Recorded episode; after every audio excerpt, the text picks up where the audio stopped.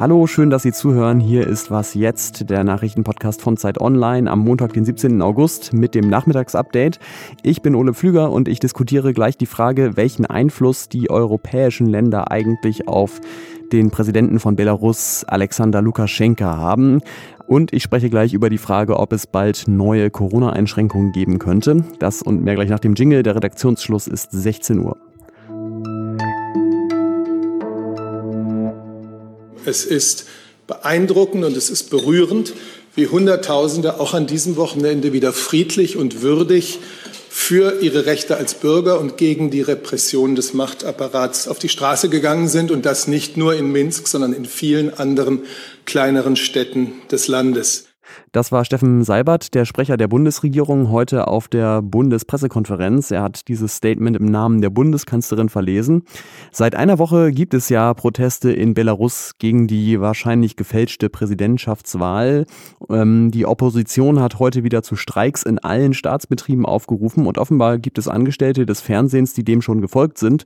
Zumindest kursieren da seit heute Morgen Bilder von leeren Studios im Internet. Die Staats- und Regierungschefs der EU wollen sich jetzt am Mittwoch treffen, um dazu beraten, wie man auf eine unabhängige Untersuchung der Wahlen hinwirken könnte, welche Sanktionen man zum Beispiel gegen Belarus verhängen könnte. Und in Deutschland hatte man heute das Gefühl, dass jeder die Regierung in Minsk da nochmal kritisieren wollte. Dabei waren die Opposition, die Grünen und die FDP, aber eben auch SPD-Kanzlerkandidat Olaf Scholz, der den Machthaber Alexander Lukaschenka nochmal sehr direkt angegriffen hat. Das ist ein schlimmer Diktator und deshalb braucht er auch klare Ansagen und eine klare Sprache. Und auch Bundespräsident Frank-Walter Steinmeier hat sich dazu heute geäußert. Er hat Lukaschenka aufgefordert, nicht auf Gewalt zu setzen, sondern auf Dialog.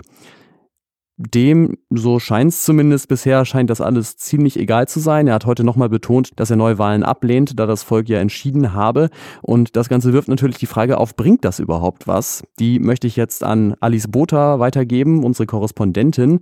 Hallo Alice. Hallo.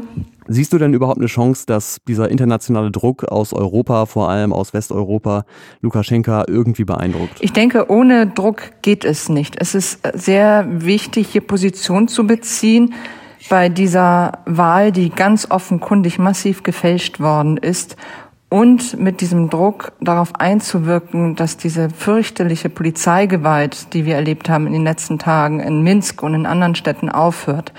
Ich bin ein bisschen skeptisch, was die Sanktionen angeht. Die Sanktionsfrage gehört unbedingt auf den Tisch, aber sie sollte nicht das erste Mittel sein. Also Sanktionen zu verhängen würde eben auch bedeuten, dass man äh, Verhandlungsspielräume einschränkt. Und sie sollten nicht das erste Mittel sein, sondern das letzte. Was ist denn die Rolle von Russland und von Wladimir Putin in dieser ganzen Sache? Steht der da fest an der Seite von Lukaschenka? Ich habe ähm, beobachtet, dass die Medien, die russischen Medien, auch die Staatsmedien zunächst keine einheitliche Position hatten. Das lag auch daran, dass massenhaft Journalisten von russischen Staatsmedien festgenommen worden sind und für einige Tage verschwanden. Aber seit ein, zwei Tagen beobachte ich in den Staatsmedien, dass die Proteste als äh, eine äußere Einmischung dargestellt werden, als eine Farbenrevolution, die von den Amerikanern provoziert worden ist. Das ist eine neue Entwicklung und sie könnte uns etwas darüber verraten, wie man im Kreml über diese Proteste denkt. Ich halte es für schwer vorstellbar, dass man tatsächlich an einer Figur wie Alexander Lukaschenka, der so angeschlagen ist, ähm, noch festhalten würde.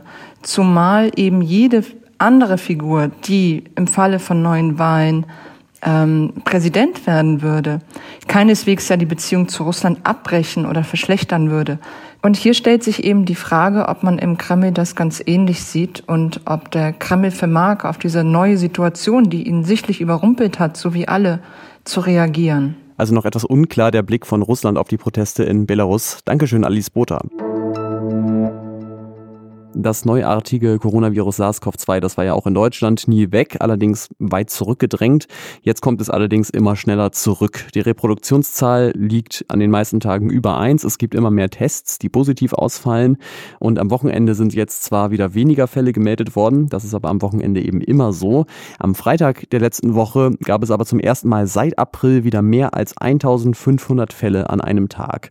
Kann es also sein, dass wir gerade auf neue, wieder strengere Kontaktbeschränkungen zu steuern. Dazu hat sich Bundesgesundheitsminister Jens Spahn gestern im Heute-Journal geäußert und er meint, dass es auf jeden Fall nicht nötig ist, dass Geschäfte wieder schließen müssen, denn da würde die Maskenpflicht reichen. Allerdings gibt es im Moment viele Ansteckungen auf Feiern mit Familien oder Freunden.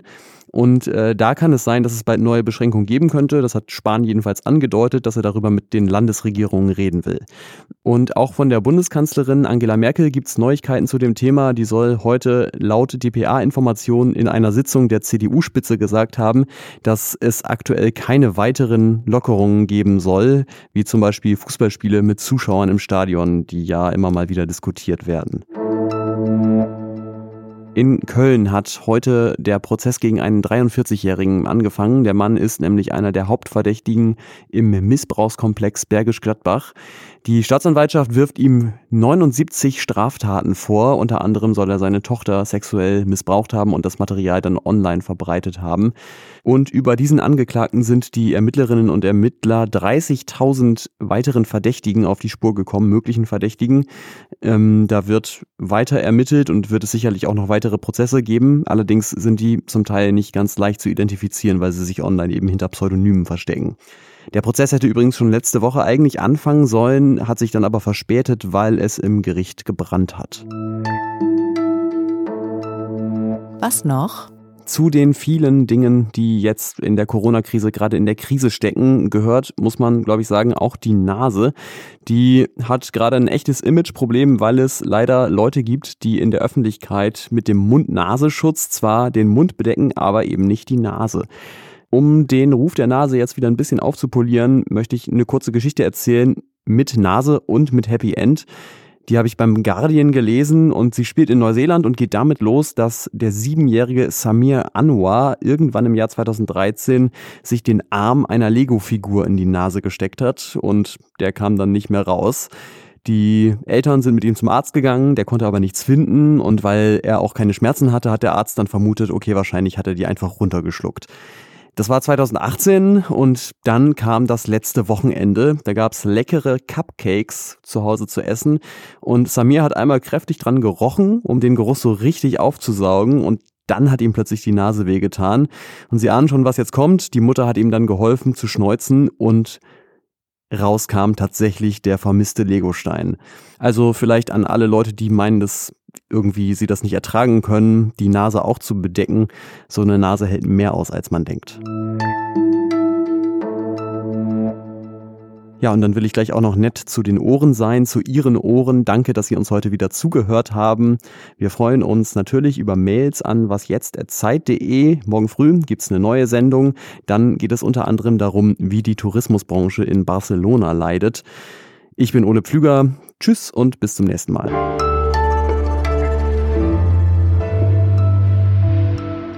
Muss man natürlich auch sagen, es gibt Leute, die können aus gesundheitlichen Gründen keine Maske tragen. Die sind natürlich äh, davon ausgenommen, was ich eben gesagt habe.